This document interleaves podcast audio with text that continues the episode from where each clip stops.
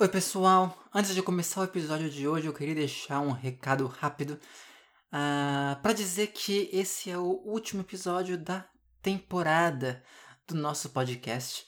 Foi uma experiência realmente sensacional, eu acho, para mim, tá aqui fazendo esses oito episódios uh, aqui junto com vocês, para vocês e com vocês uh, ao longo desses últimos meses. Eu fiquei muito contente com os comentários, fiquei muito contente com a resposta que eu tive. Um podcast que começou de maneira bem, bem experimental, acho que não tem muita referência de coisas muito parecidas com o que a gente está fazendo aqui. Uh, enfim, eu fiquei bastante contente mesmo com todo o retorno que, que eu tive, principalmente com os comentários, que eu acho que é pelos comentários que eu sigo com esse projeto no fim das contas, né? O que faz eu sentir que isso aqui tudo faz sentido. O Terebentina volta daqui a alguns meses, eu não vou dar uma data exata, mas fiquem tranquilos que a ideia com certeza é voltar para uma segunda temporada. Quem sabe daqui a uns dois meses, três meses, a ideia acho que seja em, em dois ou três meses no máximo. Mas enquanto isso, para continuar a par daquilo que nós estamos fazendo, queria pedir para que vocês, para quem não nos segue ainda, que nos siga. Estamos presentes no Facebook, na arroba Terebentina Podcast. Uh, acho que é arroba Terebentina Pod. Uh, e também no Twitter, também na arroba Terebentina Pod. Você pode nos seguir, estamos sempre postando alguma coisa ali, informações, novos episódios, trechos de episódios, comentários, alguns comentários extras às vezes que a gente faz também por ali. Então, por favor, não deixe de nos seguir para saber de futuros episódios, saber de novidades. Quem sabe até aparece algum episódio bônus aí nos próximos tempos, uh, antes da próxima temporada. Vamos ver. Não prometo nada, mas quem sabe. E também não deixe de nos seguir no seu tocador preferido de podcast. Tá ok, pessoal? Valeu pela companhia e agora vamos para o episódio.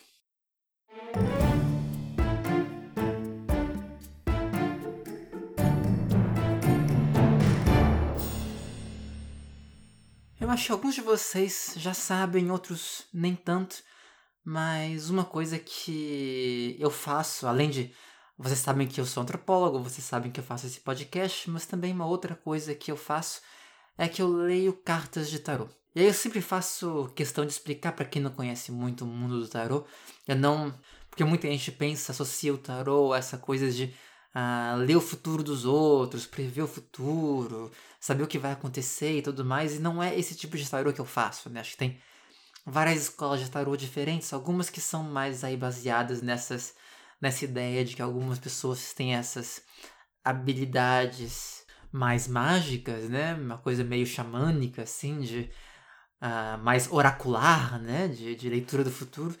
Uh, e que eu respeito, eu acho que tem o seu lugar também, mas não é meu caso, não. Eu não me vejo como um oráculo, então para mim eu, tô mais, eu faço mais parte de uma escola que vê o tarô como uma maneira de. como um conjunto de arquétipos que a gente pode usar para ter conversas sobre o, aquilo que acontece nas nossas vidas, né?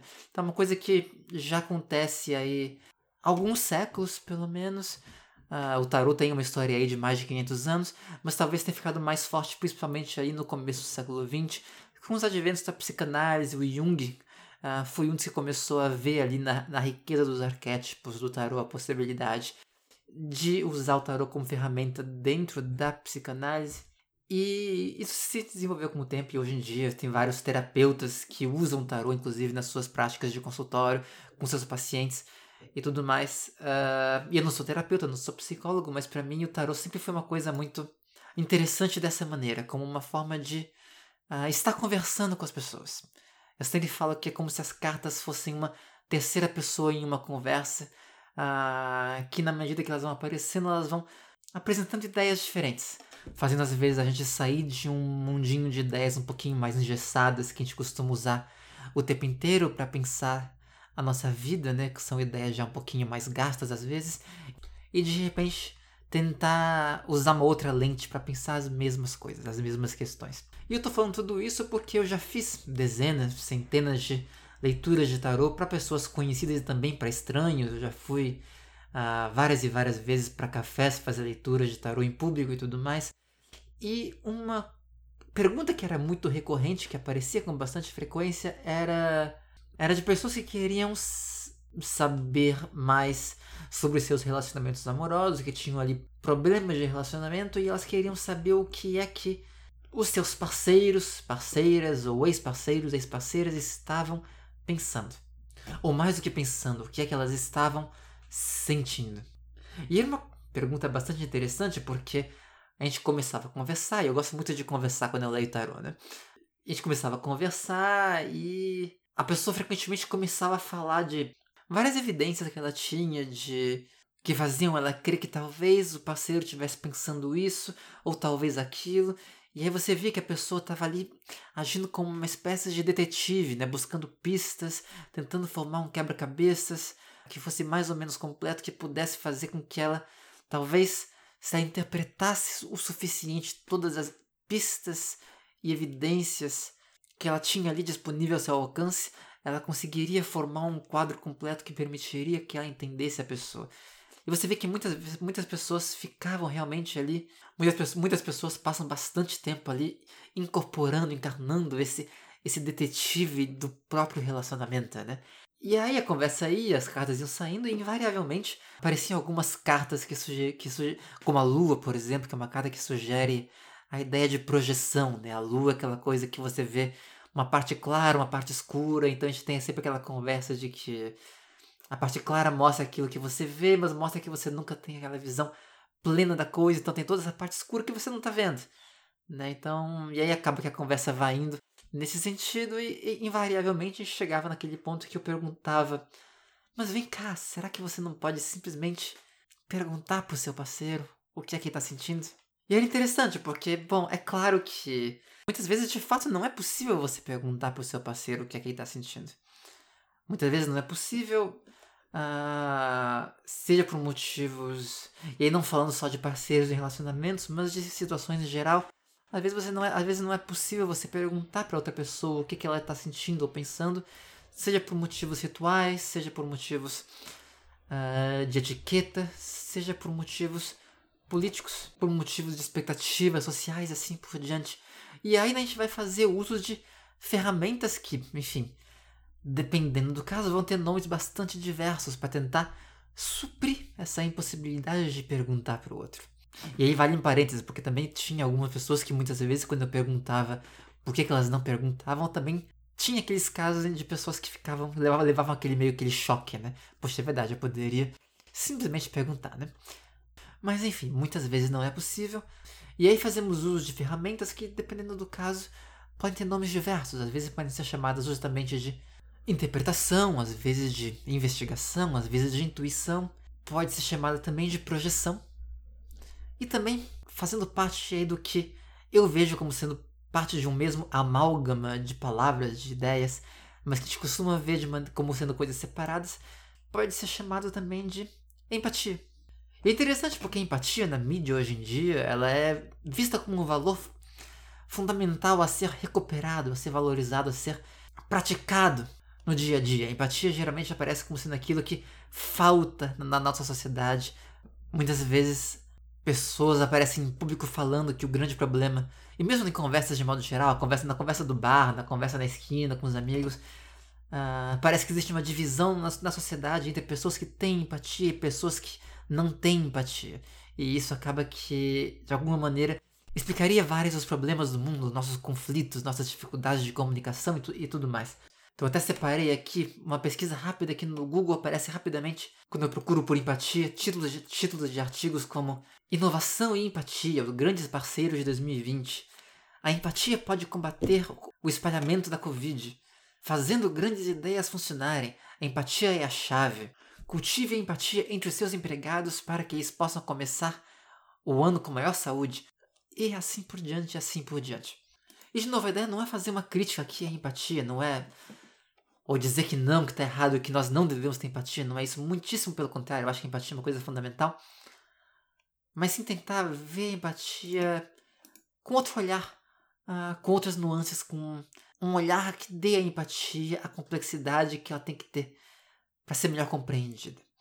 Mas será que faz sentido falar que algumas pessoas têm mais empatia e outras pessoas têm menos empatia. Então, a ideia do episódio de hoje é justamente não fazer uma crítica da empatia, uh, não dizer que vocês não têm que ter empatia, muito pelo contrário.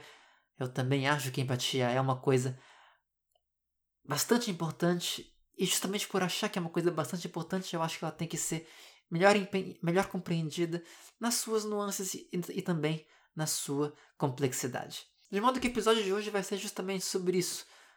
A gente vai tentar fazer uma pequena viagem ao redor de diferentes povos, diferentes práticas, diferentes maneiras de ver a empatia. Muitas vezes em lugares em que a palavra para empatia sequer realmente existe, mas que, mas que existem coisas que são mais ou menos próximas e mais ou menos parecidas, mas que justamente por não serem exatamente empatia, acaba que são bastante reveladoras sobre o que, que ela pode significar com diferentes contextos e diferentes necessidades e também com diferentes enfoques. Então, na parte 1 do episódio de hoje, nós vamos falar sobre uma fábula Yukagir, um povo siberiano, sobre uma garota que olha nos olhos de um alce morto. Na parte 2, falaremos sobre os povos milanésios, que seguem a teoria da opacidade da mente, ou seja, que é impossível saber o que se passa na mente alheia e o que, que isso significa para nossas ideias ocidentais de empatia. E na parte 3, uma pequena reflexão sobre empatia à distância, girando em torno de fitas cassete de músicas românticas beduínas. Aqui é Rafael Lazevitz e esse é o Terebentina.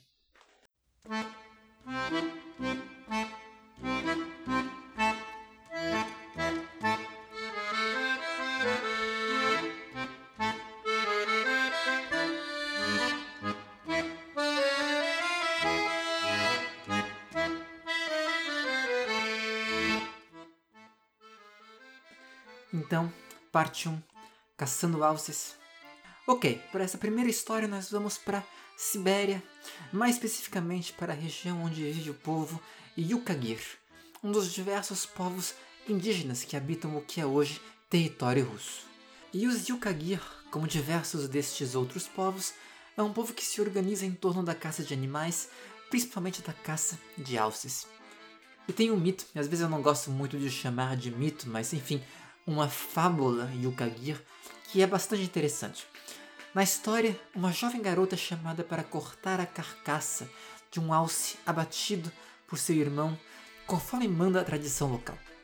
Ao chegar a encontrar o corpo do alce com a cabeça coberta pela neve, a jovem chega e, retirando lentamente a neve da sua cabeça, pôde ver seu rosto e seu olhar, que era um olhar nem tanto de susto, mas principalmente um olhar de tristeza, fixado no momento da morte. E olhando nos olhos do Alce, vendo aquele olhar, ela pensou consigo mesma: quando meu irmão começou a correr atrás de você e a te caçar, você deve ter se sentido traído. Tão traído que começou a chorar. Aliás, inclusive, da primeira vez em que eu li essa fábula, eu pensei que ela falava em voz alta isso, na verdade, mas não. Ela pensa para si própria, mas mais significativamente, ela descobre a neve da cabeça do Alce e olha nos seus olhos. E o que acontece depois disso é que, subitamente, os alces desaparecem da região. Os caçadores e o Kagir começam a não conseguir caçar mais nenhum alce e o grupo começa a passar fome. Diante dessa situação bastante preocupante, o xamã e o Kagir se viu na necessidade de se comunicar diretamente, diretamente com os espíritos. Na fábula não fica claro quais espíritos, se de ancestrais ou dos próprios alces, mas enfim, se comunicou com os espíritos que lhe explicaram qual era o problema que, por sua vez, o xamã veio explicar para o seu próprio povo. E basicamente o problema era que a garota, ao olhar nos olhos do alce morto, tinha presumido que o alce tinha sofrido com a sua própria morte. Por isso, por terem percebido esse reconhecimento que sugeria um suposto sofrimento, os alces não apareciam mais, pois aparentemente os espíritos dos alces tinham ouvido essa história e agora estavam com medo, pois já não podiam mais confiar nos humanos. E aí você pode se perguntar: e por que eles podiam confiar nos humanos antes de tudo isso? Mas calma, a gente chega lá. Por ora, a questão era que os espíritos dos Alces tinham ficado preocupados e por isso tinham desaparecido. E qual era a solução? Perguntaram as pessoas ao xamã. Pois o xamã respondeu: a solução era, simplesmente, enforcar a garota. E só aí então, talvez, quem sabe, as coisas voltariam ao normal. E foi isso que fizeram. E conta a história que, já no dia seguinte, o irmão, o irmão da garota pôde caçar um alce com sucesso, e o sucesso acompanhou os caçadores de Ukagir desde então. E vale dizer que existem, aliás, coleções bem vastas de contos e fábulas dos Yukagir. E entre todos os contos, esse é um caso raríssimo de história que envolve um sacrifício humano, o que torna esse conto, essa fábula, ainda mais especial. E bom, vamos lá, porque ainda tem muita coisa para se comentar em torno dessa fábula. E vai dizer que eu estou aqui seguindo um artigo escrito por dois autores, Bubant e Willerslev. Você pode encontrar, como sempre, aliás, as referências de todos os artigos usados em cada episódio na descrição do episódio.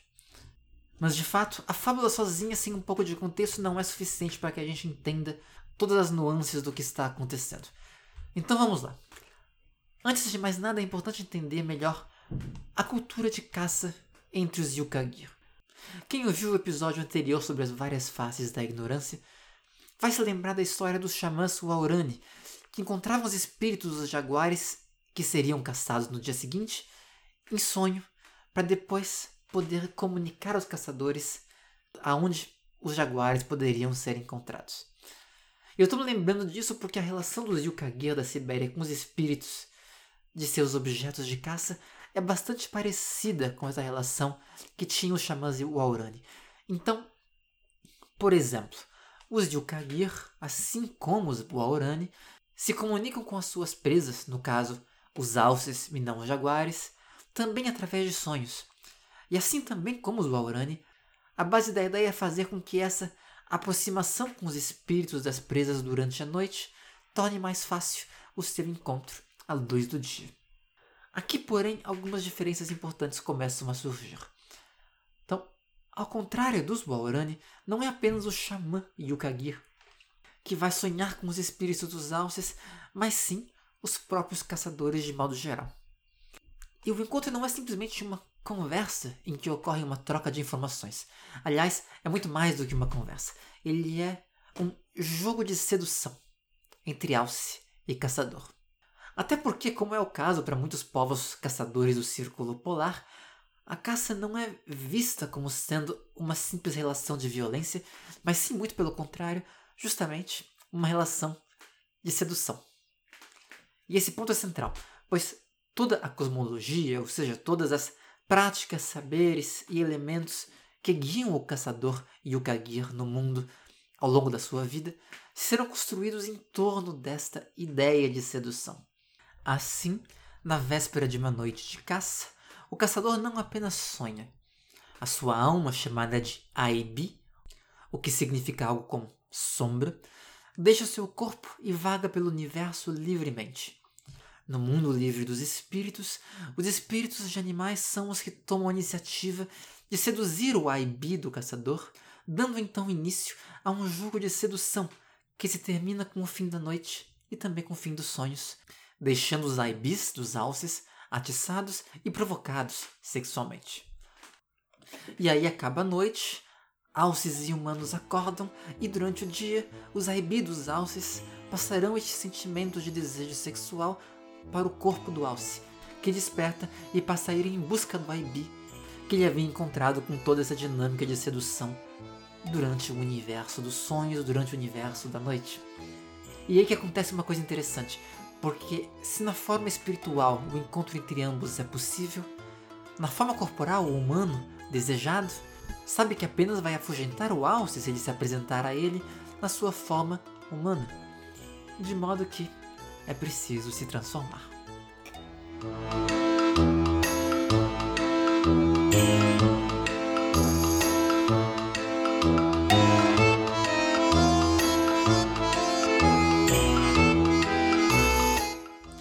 Caçador passa por toda uma preparação antes de ir ao encontro da caça. Uma preparação que consiste basicamente em se transformar fisicamente um alce. Assim, ele esfrega ramos de árvore no corpo para ganhar o cheiro da mata, e não apenas se cobre com pele de alce, como ainda enfeita a pele com todo tipo de pedras brilhantes que a tornem mais atraentes e sedutora para o alce, que será o objeto da sua caça. Dessa forma, ele se transforma em um quase alce, uma espécie de estereótipo de alce, uma representação que é similar, mas que não é perfeita. E esse ponto é importante e é aí que as coisas ficam interessantes, pois justamente ela não pode ser perfeita. Nessa tensão entre sedução e predação, o caçador precisa se tornar alce o máximo possível para atraí-lo, porém sem jamais se tornar completamente alce, sempre no limite da transformação que acontece de forma controlada, como forma de truque, mas sem jamais se tornar algo que se assemelhe ao amor. E é uma linha muito tênue, e não à toa, aliás, para os Yukagir, a palavra usada para truques e manipulação do outro, como os truques e a manipulação que são necessárias para a caça, é uma palavra que se pronuncia mais ou menos como pakostet. E qual é o, oposto de pakostet? É justamente a palavra que é usada pelos Yukagir para falar de amor, anure. Ou seja, o oposto de amor não é ódio ou raiva, como a gente poderia pensar geralmente, mas sim é manipulação.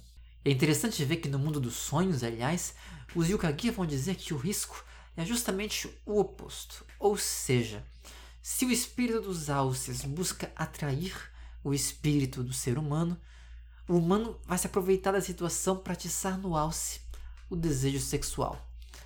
Porém, o que pode acontecer às vezes é que alguns espíritos humanos acabam se deixando levar excessivamente longe pelo jogo da sedução, especialmente por alces que, vejam só, vão se travestir de humanos para melhor seduzi-los.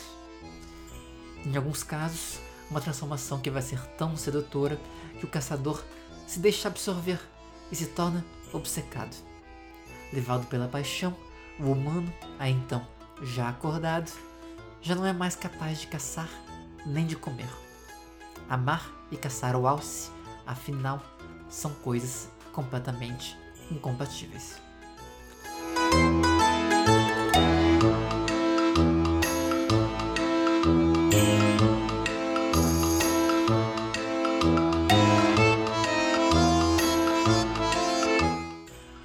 Leva de volta à fábula da jovem que vê o sofrimento do alce morto em seus olhos.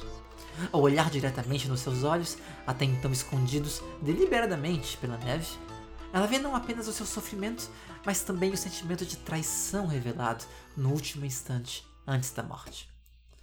A jovem então revela para todos os caçadores ao seu redor a realidade que eles tanto tentam e precisam esconder. O fato de que, na realidade, todo aquele jogo de sedução, de desejo e de luxúria, na prática, é apenas um grande faz de conta.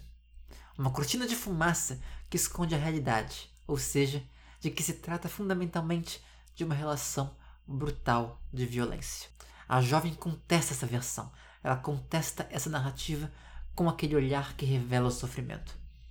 E mais do que isso, revelando que a vida dos Yukagir só é possível sendo um predador, enquanto tal, sendo fonte de sofrimento e de violência e de dor ao alce e a outros animais. E esse é o problema.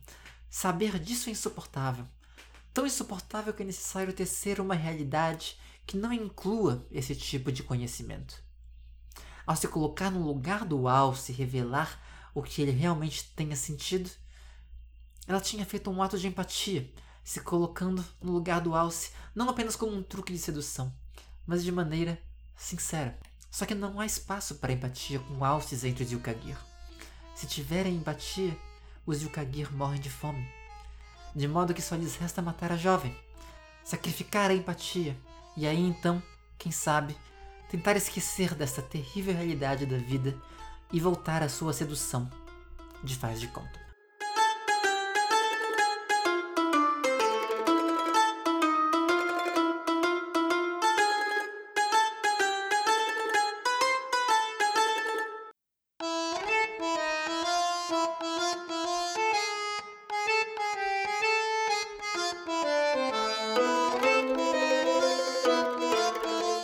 Agora, parte 2, a teoria melanésia da opacidade da mente. Até aqui nós temos falado de algumas visões diferentes da empatia, algumas mais positivas, outras focando em aspectos mais problemáticos, às vezes no cuidado, outras na predação. Mas todas elas têm uma coisa em comum. Elas pressupõem que, de alguma maneira, é possível e frequentemente desejável se colocar mentalmente no lugar de outra pessoa para ter pelo menos uma ideia, um esboço do que é aquilo que se passa pela sua mente. Mas aí a pergunta que fica é: e se não pudermos? Já há muitos anos a antropologia focada sobre os povos indígenas do Pacífico, e especialmente na Melanésia, nos territórios que hoje formam a Papua Nova Guiné, a ilha de Fiji, as Ilhas Salomão, partes da Indonésia, Vanuatu e mais alguns outros territórios, trabalha com a ideia de que, para estes povos, a mente seria algo impenetrável para o outro, tornando absurda a ideia de que seja possível saber o que se passa na cabeça de qualquer pessoa que não seja você mesmo. É a chamada teoria da opacidade da mente. E primeiramente vale notar que, para quem não é antropólogo, uma coisa que às vezes não é muito óbvia é que sim, em outras áreas do conhecimento estamos acostumados em ter sempre os experts formulando teorias sobre as coisas. Na antropologia, frequentemente, os antropólogos estão conversando com diferentes pessoas de diferentes povos para discutir e entender teorias locais sobre o comportamento humano. Até porque, dada a quantidade infinita de variações culturais, linguísticas, cosmológicas, contextos econômicos e tudo mais, diferentes povos vão se interessar mais por certos aspectos da mente humana do que por outros, formular certas ideias de maneira diferente, ou simplesmente enfatizar certas verdades que para outros povos são tão desconfortáveis que acabam, de certa maneira, deixando de ser verdades. Agora, dito isso, voltando para a teoria da opacidade da mente, por que, que eu estou falando sobre isso? Eu estou falando sobre isso porque, se é impossível saber o que se passa na mente de outra pessoa, então, logicamente, qualquer ideia de empatia também seria impossível, correto? Pois é justamente com essa questão em mente que se iniciou um dos debates mais interessantes que eu conheço sobre o significado da empatia, envolvendo diversos antropólogos, tanto ocidentais quanto antropólogos de origem melanésia. E é sobre algumas dessas pesquisas que vamos falar agora, e mais especificamente, três dessas pesquisas. Uma envolvendo os Bossave, outra com os Urapmin e uma terceira entre os Bosman, todos eles povos melanésios. E antes de mais nada, já vou adiantar para vocês que a teoria da opacidade não é bem como se imaginava. Sim, diversos povos do Pacífico vão frisar este caráter impenetrável da mente, mas essa blindagem da mente alheia não é tão simples assim, nem tão completa assim, e pelo contrário, vem com diversas nuances, detalhes e variações importantes de um povo a outro, que tornam a discussão ainda mais interessante. Dito isso, a gente vai começar com um artigo da antropóloga Bambi Schiffelin, girando em torno dos Bossave da Papua Nova Guiné. O caso dos Bossave é interessante porque vai além da ideia de uma teoria da mente. Mais do que teoria, o que a Schiffelin vai encontrar durante a sua etnografia com os Bossave são um conjunto de valores e de práticas baseados na ideia de que não apenas não se pode saber o que o outro pensa, como também que o outro pode escolher quando dizer aquilo que pensa. Assim, desde cedo, as crianças e jovens de Bossave aprendem que a única fala possível sobre o outro são falas que envolvem ou referências claras com relação à fonte da informação, ou evidências significativas que deem respaldo ao que está sendo dito. Porque, caso contrário, vai se tratar de algo chamado sadabu, um termo que pode ser traduzido como algo entre a fofoca e o rumor, mas que basicamente se refere à prática de se falar sobre terceiras pessoas que se encontram ausentes, o que é visto, aliás, como uma falha bastante grave. E de novo, como eu dizia antes, diferentes povos e diferentes pessoas vão lidar de maneiras diferentes com este problema do quanto se pode saber sobre o outro e do quanto se pode falar sobre o outro. Até porque, de novo, a linha entre o que é afetivo e o que é agressivo nessas horas é bastante tênue. De modo que simpatia é valorizada no Ocidente como maneira de se enxergar dentro da mente do outro e poder antecipar aquilo que o outro necessita. Para os Bossave, essa ideia violaria justamente o princípio básico de que não é possível saber o que o outro está pensando. E não somente não é possível, como não é desejável. Seria uma violação do que se pode chamar como uma espécie de privacidade da mente alheia. E se você está se perguntando como que eles fazem para lidar com as necessidades alheias, os Bostavi vão dar uma resposta talvez até relativamente simples. Eles vão se comunicar. E este talvez seja um problema subestimado da empatia no Ocidente. A ideia de empatia como fazendo parte do panteão das virtudes do Ocidente ganha corpo e sentido quando se fala de grupos de pessoas que frequentemente já estão distantes entre si e que, apesar disso, se afetam, têm um impacto uns sobre os outros e frequentemente têm um impacto uns sobre os outros de maneira negativa ou então agressiva. E aí então, posto que não há conversação possível ou que não há sequer talvez o desejo de uma conversação real entre as duas partes, se parte para essa estranha forma de, entre aspas, telepatia chamada empatia, em que se espera que alguém se coloque no lugar de um outro que é semi-conhecido ou semi-desconhecido. Os Bossavi, por sua vez, vão educar as suas crianças desde pequenos a fazer duas coisas. Por um lado, exprimir os seus, os seus próprios sentimentos, de modo que as pessoas possam saber o que elas querem ou não querem, e, por outro lado, a perguntar aos outros por seus sentimentos, para lhes dar a oportunidade de se exprimirem e assim evitar qualquer mal entendido. E assim, se falando e se ouvindo, os Bossavi vão tentando se entender.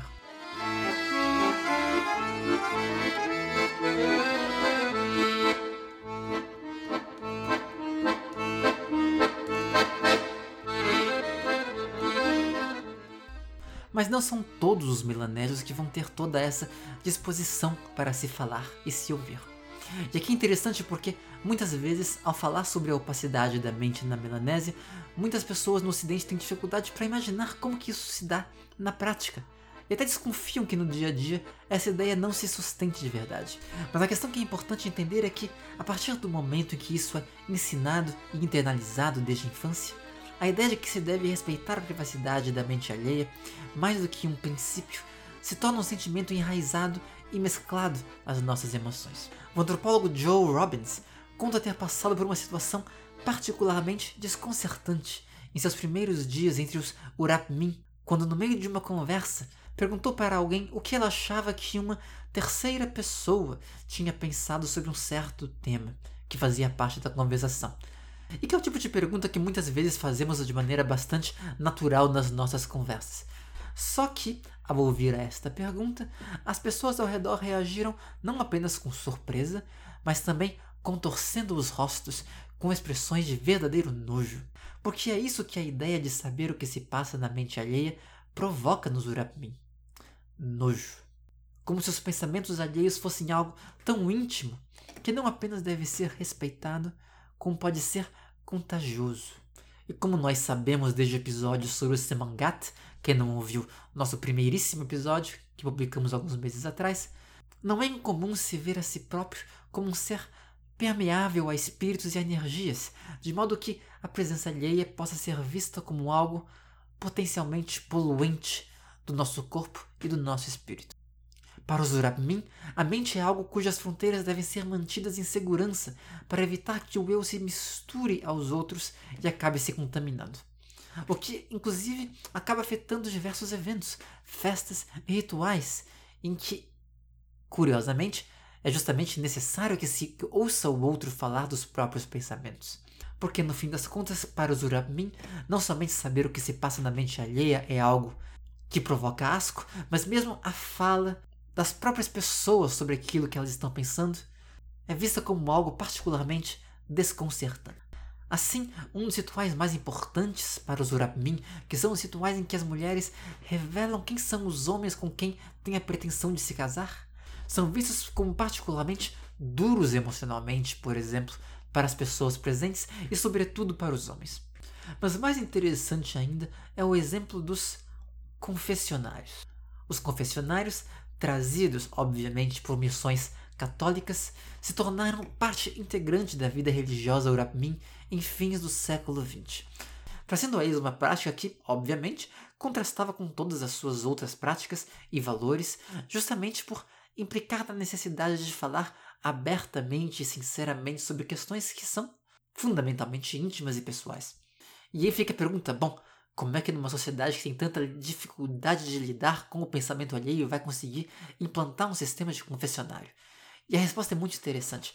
A ideia é que, ao se confessar, não se está falando com o padre ou com o pastor que te escuta, mas sim se está falando diretamente com Deus. Sendo o padre ou o pastor que está ali como ouvinte apenas um intermediário que não vai reter a informação que é transmitida. Isso é particularmente importante não apenas para a pessoa que fala, mas também e talvez principalmente justamente para o ouvinte, que definitivamente não quer que qualquer pensamento alheio realmente entre em sua mente, dado todo o nojo e todo o asco que eles provocam. E aliás, vai dizer que apenas pessoas especialmente treinadas ou talentosas para o bloqueio mental de ideias alheias estão aptas para lidarem com o fardo dessa difícil tarefa da escuta das confissões alheias entre os Urabmin.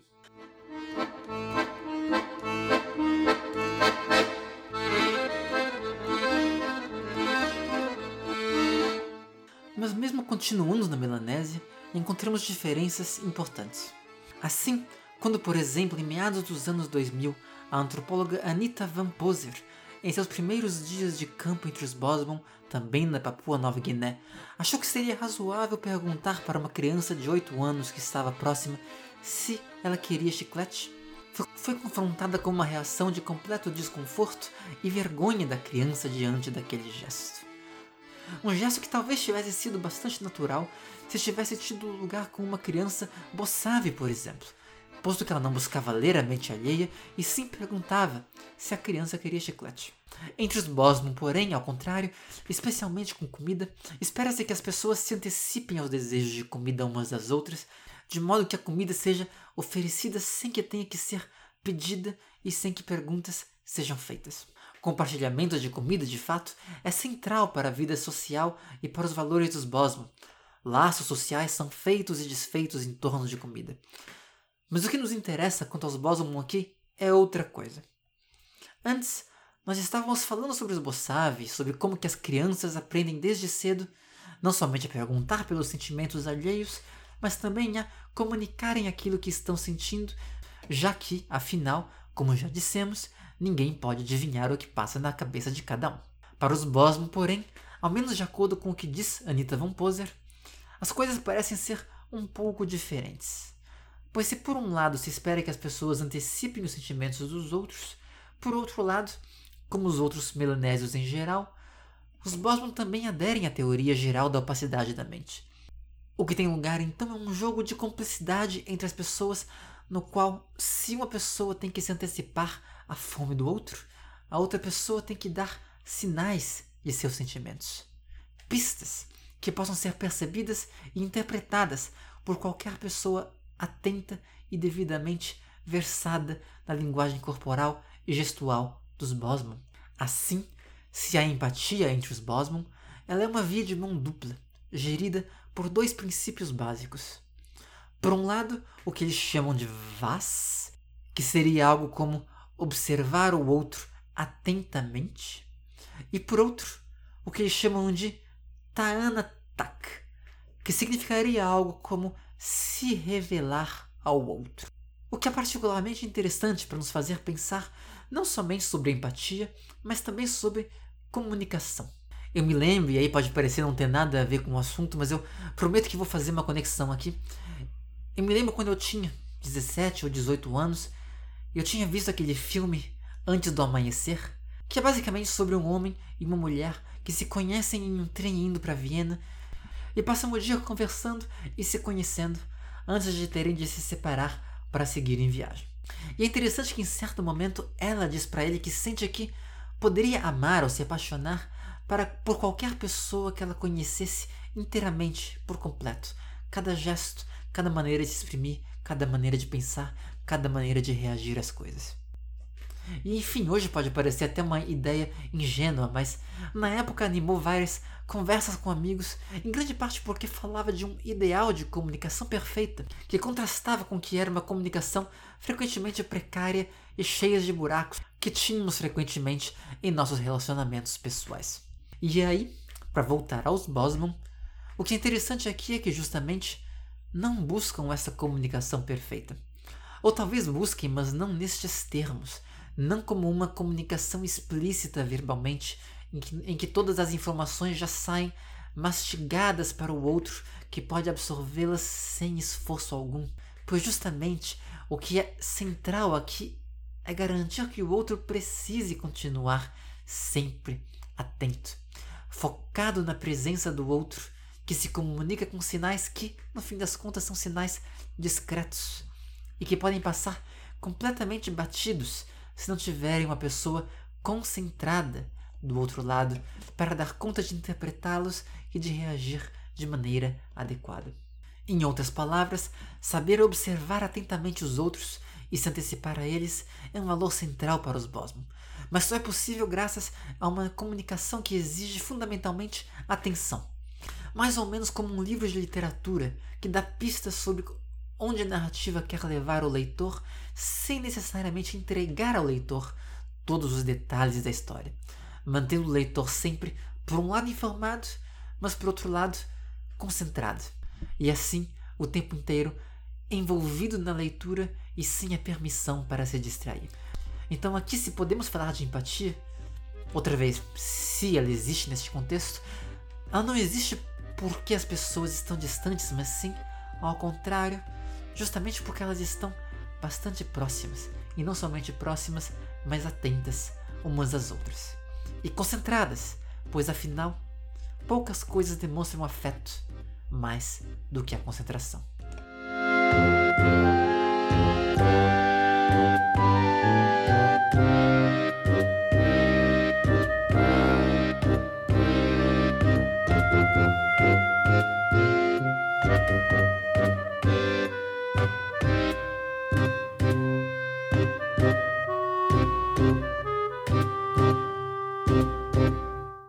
E agora, parte 3, as fitas de amor beduínas. Mas se na parte 2 estávamos falando sobre a empatia em contextos de presença, essa última história vai tentar falar um pouco de empatia, ao contrário, em um contexto de ausência. Quando eu escrevi esse episódio, principalmente enquanto eu li o artigo da Anita Van Poser falando sobre a importância da presença entre os Bossave, um outro artigo insistia em vir à minha cabeça. E apesar de não ter em princípio diretamente a ver com o tema, eu achei que valia a pena trazer ele aqui para vocês. Que é um artigo da renomada antropóloga Lila Abulugod, publicado em 1985 e que fala sobre relações amorosas e músicas românticas entre os beduínos da época. Os beduínos, para quem não sabe, um povo nômade que vive entre os territórios da Arábia Saudita, Egito e Israel, e que frequentemente são alvos de, de e que frequentemente são alvos de violentas políticas de sedentarização impostas por governos diversos. Mas eu comecei falando sobre distância. E aqui nesse caso, a distância que se aplica, o tipo de distância do qual vamos falar, é a distância que se dá entre os gêneros. Eu não sei muito sobre as práticas beduínas hoje em dia, mas nos anos 80 era uma sociedade que não apenas dividia gêneros de maneira binária, como também os dividia na prática. Assim, desde a infância, homens e mulheres aprendiam a se manter distantes uns dos outros, não dirigir a palavra um ao outro, exceto em casos específicos, e de modo geral, frequentemente era recomendado até mesmo evitar falar uns sobre os outros.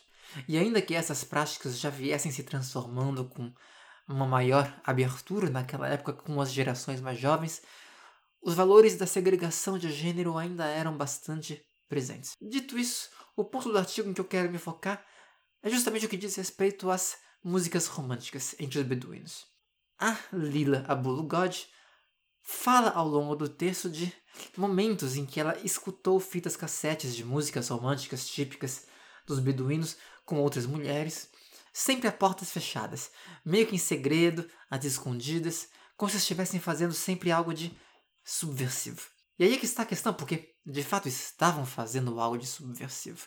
Até porque, ainda naquela época, não se casava por amor entre os beduínos, mas sim por determinação dos anciãos, que escolhiam os pares de casais que seriam formados. Uma prática que, obviamente, contrastava com as letras das músicas, que geralmente falavam de grandes paixões, às vezes perdidas, às vezes bem-sucedidas, geralmente lutando contra tudo e contra todos para se concretizarem, e quase sempre envolvendo narrativas de grandes sacrifícios e gestos heróicos.